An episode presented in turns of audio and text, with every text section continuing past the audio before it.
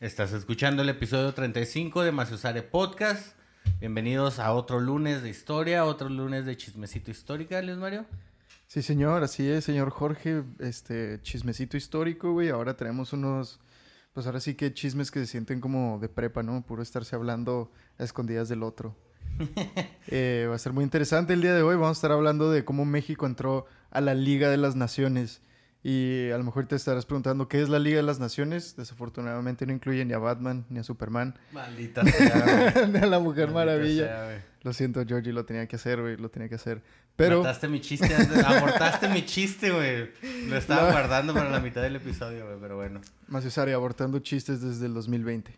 Consensuado. Consensuado. Este, este, pues nada más también para recordarles que ahí en el grupo de Facebook se pueden suscribir a, o unirse al grupo de Facebook de Macesareños. Este, ahí estamos, vamos a estar más activillos, ahí compartiendo eh, memes y cosas eh, Noticias, avisos, al- todo el rollo. al podcast. Y pues bueno, creo que eso sería todo. Vamos a darle, George. Bienvenidos.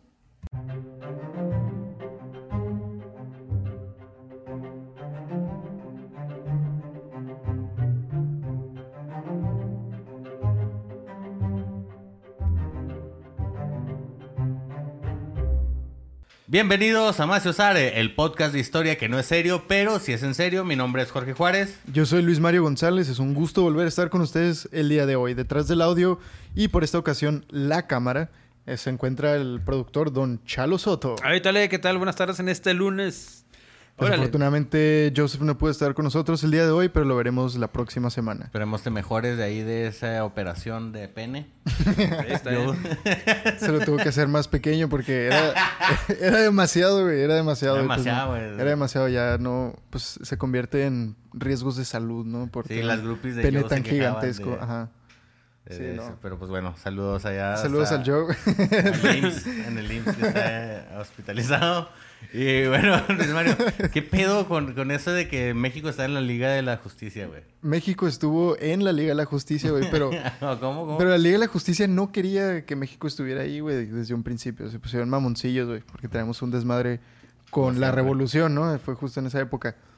Pero ya, hablando En serio. no tan en serio, este, pues no, no era la Liga de la Justicia, obviamente, se llamaba la Liga de las Naciones, o también se le conoce como la Sociedad de las Naciones, ¿no? Para mí se me figura que la Liga de las Naciones suena más... Suena Pues, más, está sí, más chido, güey, está-. Es como la Liga de la Justicia, pero con gente fea, ¿no? sé. Sí, o sea, de verdad. La Liga de la- Este, ¿qué era la Liga de las Naciones, no? Esa madre era, es como el precursor a la ONU, a la organizaci- Organización de las Naciones Unidas. Nada más que no funcionó, no logró nada de lo que estaba intentando. No, pues ni el nombre. Desde el nombre, desde ahí falló. Este, pues el rollo con la Liga de las Naciones, güey, es de que después de la Primera Guerra Mundial, los ganadores, los, los aliados que serían Estados Unidos, Francia, Inglaterra, principalmente, y todas las otras naciones que estaban tratando de tumbar a Alemania, a Austria, al Imperio Otomano, todos esos ahí, eran un montón de alianzas, ¿no? Era Otto, Era, era otomano. Joder, la- Ay, espérame. Pero se El cayó punto- muy bien, cayó muy bien. El punto es de que eh, se acaba la guerra y eh, imponen sus términos de, pues sus condiciones, ¿no? De que pues nosotros ganamos, tienes que pagarnos. Y la verdad estuvo bien injusto y querían que pagaran un chingo de, o sea, todas las reparaciones de todos los países. Eh, y pues básicamente nada, era un chingo de dinero, güey, que no iba a poder pagar Alemania, güey. Entonces, eh, la Liga de las Naciones se supone que se crea para, para poder evitar futuros conflictos mundiales, ¿no? Entonces, obviamente falló rotundamente. Ah, Claramente. sí, porque 20 años después hubo otro y pues más feo. Y sigue habiendo hasta la... Ajá, y sigue habiendo. Entonces, ¿de qué sirve la ONU ahorita? Exacto, Chalo. Exacto. Sirve ¿de para sirve hacer la desfiles en las primarias, güey, para que los niños se vistan acá de diferentes nacionalidades. Eso sirve, ¿no? Y Sí. sus cuotas, ¿no? En los países, como que... eh. Eh, órale. Claro, para tener ahí a Shakira ahí de embajadora, ¿no? Shakira, ¿no? Bueno, no sé. No, a la- sé. Alex Intec, no, ¿quién era que tenía? ¿Eran em- embajadores de la ONU? No sé, güey, pero no lo dudo. Hagan ahí. La, Greta, la niña esta Greta la Ah, invitaron la ahí, Greta ¿no? Thunberg, sí, que dio un discurso todo aguitado por, de- del clima. Pobrecita niña. Pero bueno. Vive en uno de los países más ricos de toda... Pobrecilla, güey. Puede tomarse el lujo de no ir a la escuela y dar discursos Y en viajar en, viajar en barco, En barco. barco eléctrico. No mames, güey, sus mamadas. Este, pero bueno, ¿de qué sirve la ONU? No tengo idea, güey, la verdad. Eh, pues ahí según ellos arreglan algunos, algunas discusiones, pero ese era el punto de la Liga de las Naciones. Pero desde un principio eh, empieza con malos augurios, güey, porque la Liga de las Naciones es la idea del presidente estadounidense Woodrow Wilson. Se le, se le ocurre hacer esto de vamos a unirnos todos pues para poder platicar las cosas y que se resuelva todo antes de llegar a un conflicto bélico. Pero el presidente está en Europa, cuando se termina la Primera Guerra Mundial, hace todo ese rollo, se regresa a Estados Unidos, le presenta la idea al Congreso y el Congreso la rechaza. Entonces Estados Unidos no entra a su propia idea de la Liga de las Naciones, ¿no? A la verga. Entonces, Ah, se supone que esta madre era como para evitar futuros conflictos y ser un mediador entre países. ¿Qué dijo Estados Unidos? ¿Qué? ¿Que deje de pelear? ¿Estás loco? Este país está creado a base de eso. No digas estupideces, güey. Está como el. Señor de los Anillos, ¿no? Que hicieron los anillos para que hubiera... Se repartiera el poder. Ah, pero alguien creó uno que los va a dominar a todos. Sí, exactamente, el- según ellos van a repartir el poder, pero... eh, Pues, Jamás.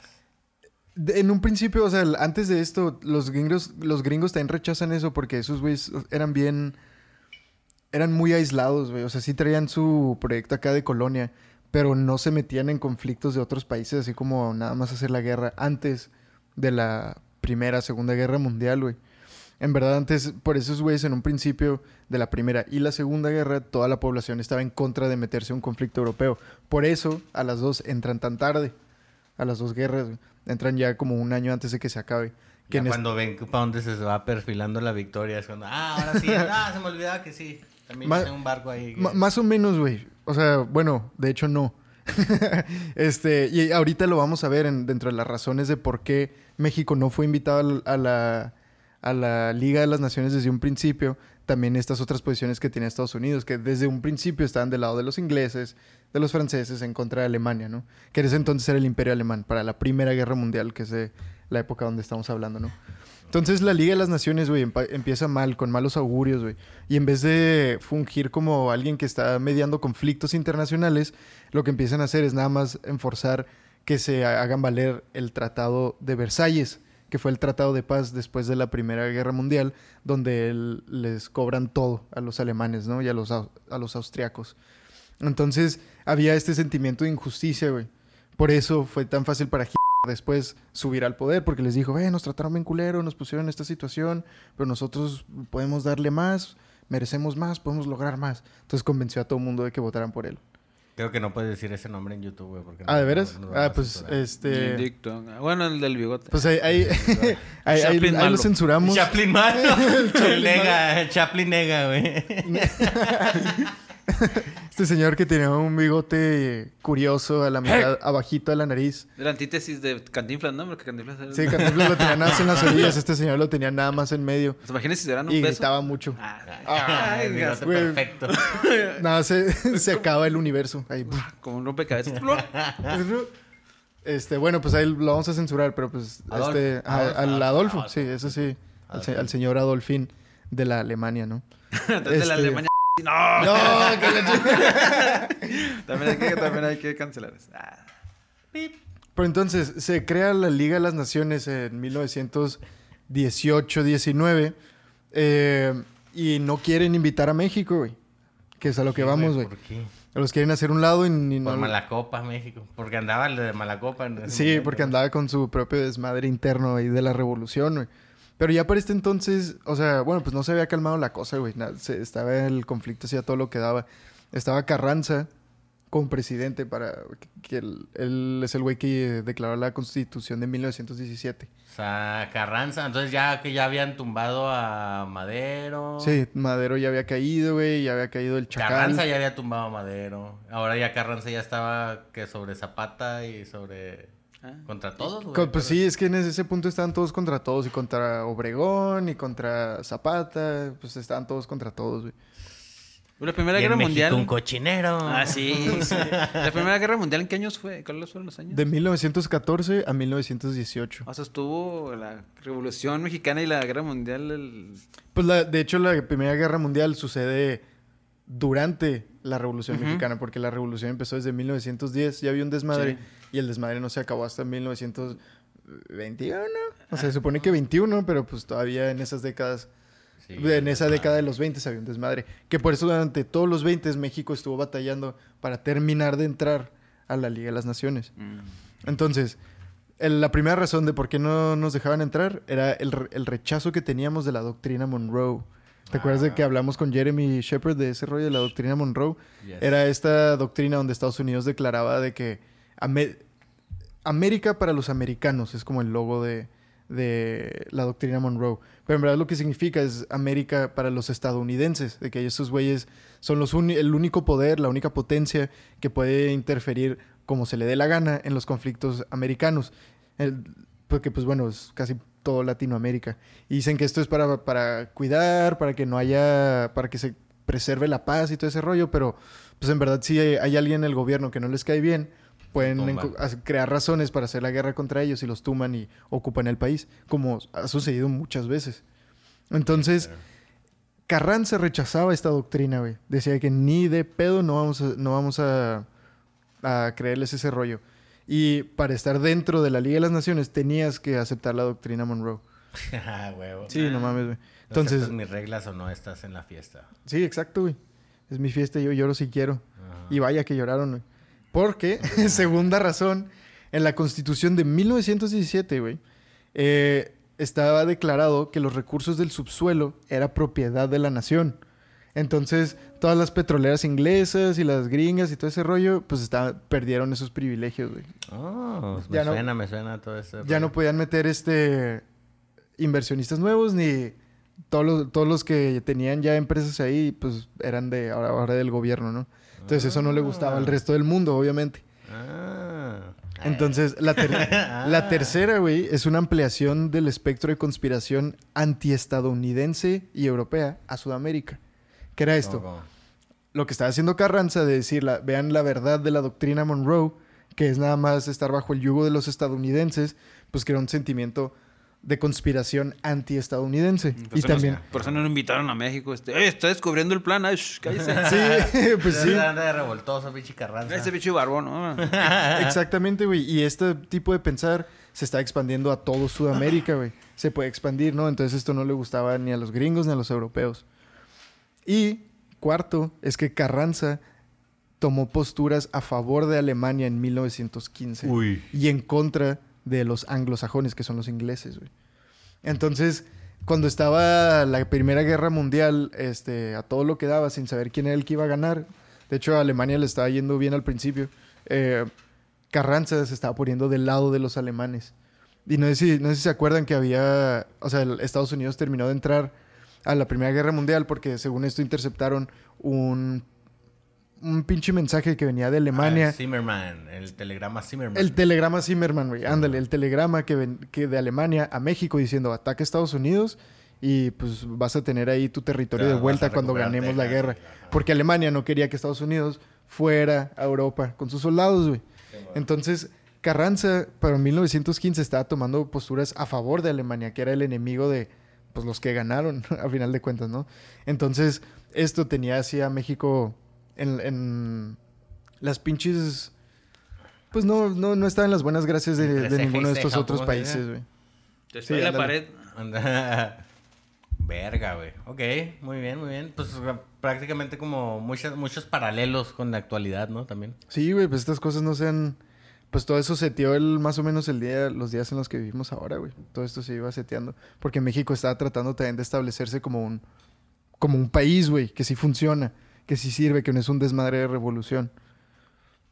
Entonces, tengo aquí este, un poquillo de lo que dijo Carranza, güey, al Congreso de México, güey. Que lo quieren escuchar, estará... No, Ah. Continuando. A ver, a qué dijo ese Holmes. Decía el, el Carranza, le dijo al- a la verga los gringos, a la verga los ingleses. No, le- este, el presidente Carranza declaró ante el Congreso, dijo, Como en la Conferencia de Paz de París se trató sobre la aceptación de la doctrina Monroe, el gobierno de México se vio en el caso de declarar públicamente y de notificar oficialmente a los gobiernos amigos que México no había reconocido ni reconocería esa doctrina, puesto que ella establece, sin la voluntad de todos los pueblos de América, un criterio y una situación que no se les ha consultado. Y por lo mismo, esa doctrina ataca la soberanía e independencia de México y construiría sobre todas las naciones de América una tutela forzosa. A huevo. Ahí está muy bien explicado el Bravo, un pedo. de- aplauso ahí a Carranza, güey. Eh, Pobre, pobre vato, güey, lo, lo balearon al final bien culerote. Se lo cargó. Sí, él se lo cargó el Winnie. y de hecho creo que fue con... Pues lo mató Álvaro Obregón y creo que Álvaro Obregón Ah. traía apoyo de los gringos. Sí, pues justamente, güey. Entonces al tiro, chavos. Al tiro. Con a quien mandan al- a la verga enfrente del, del Congreso de, de la Nación, güey. Entonces, Cuidado, AMLO. Ándale. este... Y vaya, los dos tenían pelo blanco. Nada más le falta la barba, güey. Y se, y, se junta- y se juntaban con los malos porque a tu tío le gusta andar con... De Venezuela y Y todo. ya vamos a empezar. Ya vamos a- Es la, es la liga de la antijusticia, La- ¿no? En la que está AMLO, güey. De los canosos. Entonces, pues durante los 20, güey, entonces trata de haber como este proceso de, de reconciliación, güey, donde los embajadores mexicanos están tratando de quedar en, en buenos términos con Ginebra, que era donde, donde estaba la Liga de las... se reunía la Liga de las Naciones. Iba a decir la Liga de la Justicia. Es que es inevitable la liga de... La liga de los supercuates. Ay, Entonces, eh, de acuerdo aquí a la investigación que encontré, güey, pues estos fueron años de modernización y profesionalización del servicio exterior mexicano eh, a través de una serie de acciones impulsadas por Alberto J. Pani a su paso por la Cancillería. Entonces, pues era como, supongo que sería como el Marcelo Ebrard del día de hoy, el, el canciller. O sea, el, pues el... No, no- no era precisamente el embajador, era más bien el- Con el La figura de de- relaciones exteriores. Exacto, acá. el encargado de relaciones exteriores. Entonces- güey, ¿Has visto su TikTok, güey? No, qué horror. porque- Qué horror. Ah. Está pirata, es que se ve que, que trae a, a alguien que lo está... Este, ¿Cómo se llama?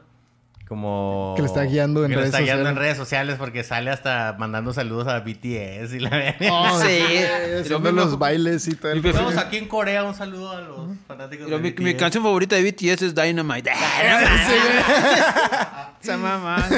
Los de aquí A no van ver. a votar. Diga, a ver, este, ¿de qué se Haciendo trata la canción? Haciendo bailecillos, se le va, este sí. Este no. Viendo el TikTok. Pero bueno, estaba... Y en Palacio un cochinero. No, eso sí no. porque No, lo- no, no se crea, señor presidente. No se crea, por favor, no se la crea. No, sí, créasela, está chido. Sí, no, no, no que la Claudia Sheinbaum ese no. Oh, la Shema, también la Shema, pues que sacó su guitarra, ¿verdad? Bueno, ya nos Ay. estamos metiendo en... Pero, TikTok. pero esa es otra historia. Esa es otra Es otro historia. episodio. Es otra Sheinbaum. Bueno, entonces estábamos hablando de cómo México estaba tratando de mejorar su imagen ante la Liga de las Naciones, ¿no? Entonces, eh, pues los 20 fue una etapa de donde este señor Alberto J. Pani trataba de tener un mejor reclutamiento, ¿no? De, de quién estás metiendo al gobierno. Y formalización de la carrera diplomática, güey. Que esto se me hace muy importante porque, pues tienes estas personas que no escuchas acerca de ellos en un libro de historia normalmente, ¿no? Pero aquí están tratando de formalizar el gobierno y formalizar la manera en que México hace sus negocios, ¿no? Entonces, está tratando de formalizar la carrera diplomática, güey. Eso es importante si quieres tener buenos, este... Aliados. Ah, güey, una buena políticos. diplomacia y, re- y relaciones exteriores, ¿no? O aliados. Entonces, se, se me hace chido ver una etapa, güey, en donde se está formando un, un, pues un- empezando a formar un poder, o sea, ya un partido casi, casi, güey, se empieza a formar en estas épocas, güey, y están tratando de, de mejorar las cosas, de formalizar todo, güey. Entonces se me hace, se me hace muy interesante. que fue en los 20, ¿verdad? Que- Ah, esto es en los, esto es en los 20. Entonces, pues están tratando de mejorar el, el aprovechamiento de recursos en aras de una mayor visibilidad exterior. O sea, podemos decir, hace 100 años. Sí, hace, eso ya, era, ya estaba pasando hace 100 años, y pues ya pasaron 100 años de que se terminó en teoría la revolución. En teoría. En teoría, Mm. En teoría, porque seguía habiendo mucho desmadre durante los 20. Entonces, eh, en esta época la política exterior mexicana buscó remarcar con mayor éxito su carácter autodefensivo a lo largo de estos años, que fueron propicios para proyectar una identidad renovada, ya no los revolucionarios, y estable en el espacio exterior, fortalecida con un meditado cuerpo doctrinario que terminaría por robustecer notoriamente Genaro Estrada al cambio de la década, ya para el final de los 20, güey. Que entonces, pues este vendría a ser el cauce ideal de las relaciones de México con el mundo y sus nuevas organizaciones, ¿no? Entonces, aquí está este, este otro señor, eh, Genaro. Genaro Estrada, eh, tratando de, pues de, me- de mejorar la manera en que se hacen las cosas, ¿no? De, tratando de mejorar la identidad eh, que tiene México ante el mundo, que es muy importante, güey, pues con el desmadre de la revolución, güey. es como, eh, chavos, ya, ya acabamos allá el desmadre, ahora sí, chequenos, tenemos petróleo, sombreros, eh, bigotes, zarapes. Ese, güey. Pues fue cuando, justo en ese tiempo fue cuando se exportó la, la- de esa imagen del mexicano, güey. De, a de los zara- zarapes y Sí, o sea, de- del, del mexicano abajo del nopal con el sombrerote y todo ese pedo, güey. Con la, junto con la propaganda gringa que Estados Unidos estaba haciendo también, güey. Cuando Oh. nace Spiri González. Oh, ¿de veras, güey? Sí, güey. Bueno, no sé lo de Spiri González, pero la imagen de, del mexicano eh, abajo del nopal dormido con el sombrero es en esos tiempos, güey. Que pues bueno. Speedy González básicamente eso, ¿no? Porque también tiene el sombrero y todo el rollo. Que a un, Ah, gringo, pues, que a un gringo le ofendió. Así, "Ay, ¿usted qué chingado? Acá en, en México sí era orgullo. Ah, estábamos en Looney Tunes. y había un negrito Speedy "Oiga, González. que esto es ofensivo para los mexicanos. ¿No es cierto? Ah, Todos los mexicanos con sombreros. No es cierto. bien, sí, pero es sin correr. Ay, sin correr, nomás dormido. ¿No han visto esos videos de que, güey, o sea, gringos se visten así de que con, como dices, con el zarape, el sombrero y un bigote así falso, güey? Y van y le preguntan en- eh, a los gringos de que, ¿crees que esto es ofensivo? Lo, ¿Eres mexicano? No. Entonces sí es ofensivo. Ah, creo Sí, que todo el mundo les dice que no es correcto. O sea, en un barrio mexicano. Y luego que, eh, ¿crees que es ofensivo lo que estoy haciendo? No, te ves, te ves muy bien. Me gusta mucho tu sombrero. No, está bien chido. Very good, very good. Y Very sí. good, very good, very good. A huevo. Este, entonces, eh, pues, güey, de regreso al, a las pinches. La Liga de las Naciones. Otra vez decir la Liga de la Justicia, güey. de vuelta a la Liga de las Naciones, güey, pues. El, fue un proceso muy pinche lento, muy fastidioso, muy arduo, güey. ¿Te acuerdas de los tratados de Bucareli? En una ocasión hablamos un poquito de los tratados de Bucareli, que fueron más bien como tratados. No, no fue un tratado formal entre países, fue como un acuerdo entre presidentes. Y es uno de los tratados que dicen que fue como México terminó por joderse a sí mismo. Este. Nada más para poder quedar bien con los gringos, ¿no? Y luego también hubieron unos acuerdos, güey, que esto fue ya para el, con el presidente Plutarco Elías Calles, que eran los acuerdos Calles-Morrow. Esto fue en 1927. Entonces, esto devuelve la calma a, a todo el, pues a la Liga de las Naciones, porque es en donde Calles dice que todas las inversiones estadounidenses de petróleo y todo eso, pues bueno, los recursos en general que, que tenían anteriores a la revolución, que las pueden seguir explotando. Se las pueden quedar y ya no se las van a quitar. Entonces esto es como que, oh, hay cierta tranquilidad. Y de aparte, eh, en 1930, ya acercándonos más a la fecha donde México finalmente se aceptaba en la Liga de las Naciones, el régimen por-revolucionario gana considerable confianza una vez que rompe relaciones con la Unión Soviética. ¿No? Entonces, porque había un gran miedo de bolchevización de México. ¿no? Entonces, si México se hace comunista, Sí, eh, pues se le va a armar un desmadre a Estados Unidos, en- como les gusta decir de una manera muy fea, en su patio trasero, ¿no? Y era, iba a ser mucho más fácil para el resto de Sudamérica, bueno, para el resto de Latinoamérica, eh, empezar a inclinarse por bolchevización, comunismo y todo ese pedo. El que te pasa, dijo Biden que somos el patio frontal. El patio de enfrente, Ajá, sí. sí, ya dijo, ah, bueno. Pero sí, entonces, en 1930 por- se rompe las relaciones con la Unión Soviética, que pues los 20 fue una década de mucha ideología y los 30 es donde eso terminó, terminó por meter en conflicto a los países, güey.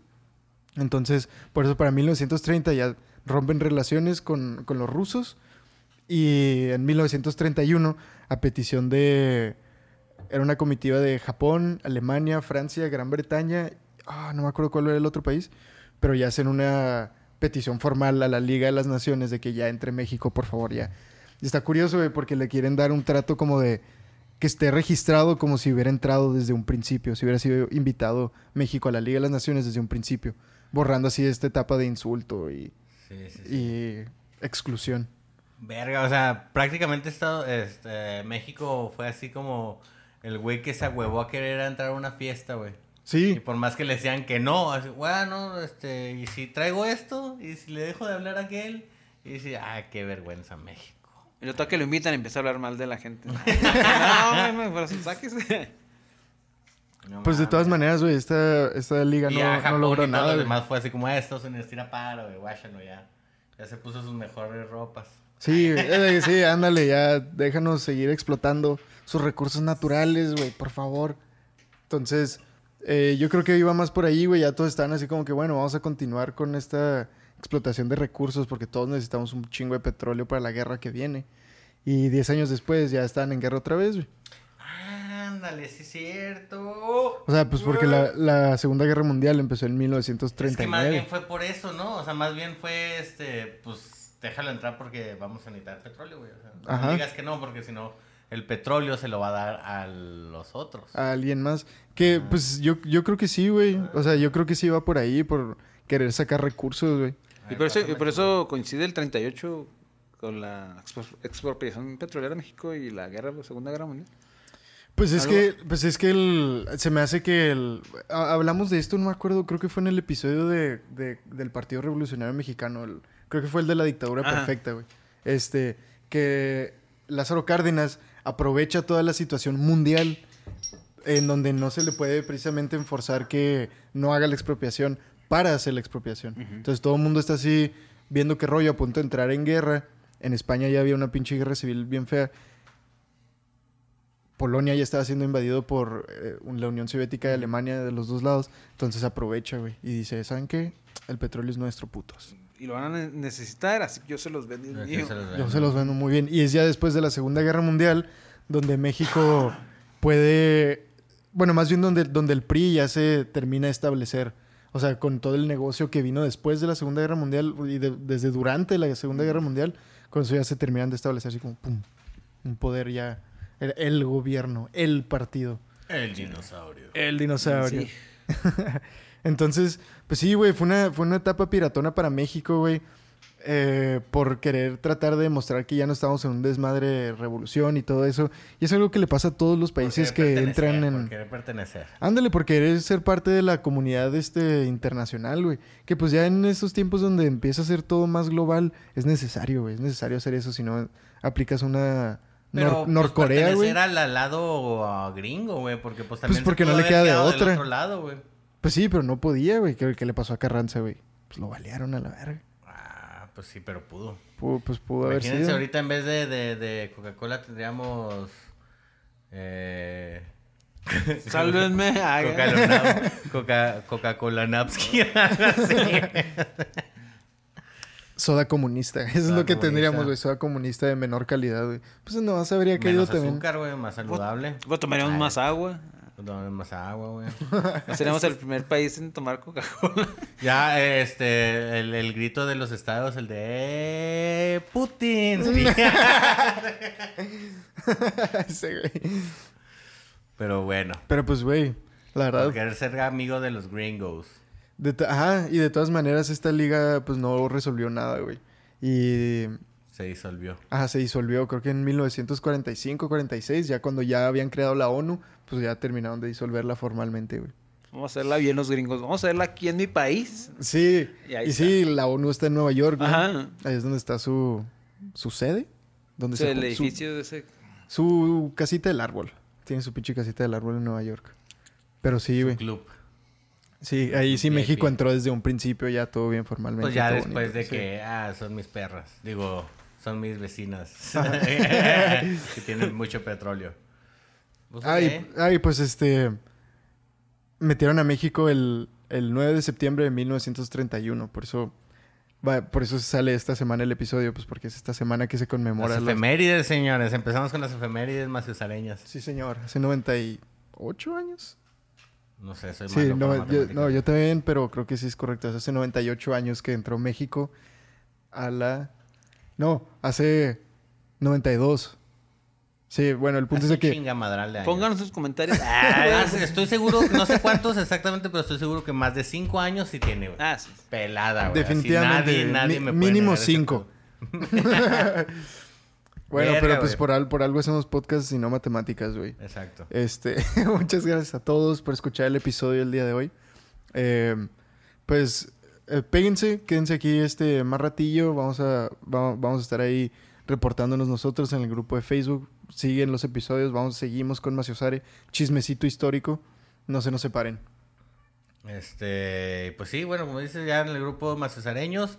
Este, recuerden seguirnos en todas las redes sociales: Facebook, Instagram, TikTok, eh, YouTube, Spotify, este, Hi-Fi, MySpace. ICQ. Todo eso, este, Snapchat. Snapchat. y pues nada, un saludo a mi Chalux. Ahorita le- nos vemos el próximo episodio. Un saludo, que te recuperes pronto, Joe. Y por mi parte sería todo. Mi nombre es Jorge Juárez. Yo soy Luis Mario González. Fue un gusto estar con ustedes otra vez. Pues, güey. Chido. Chido.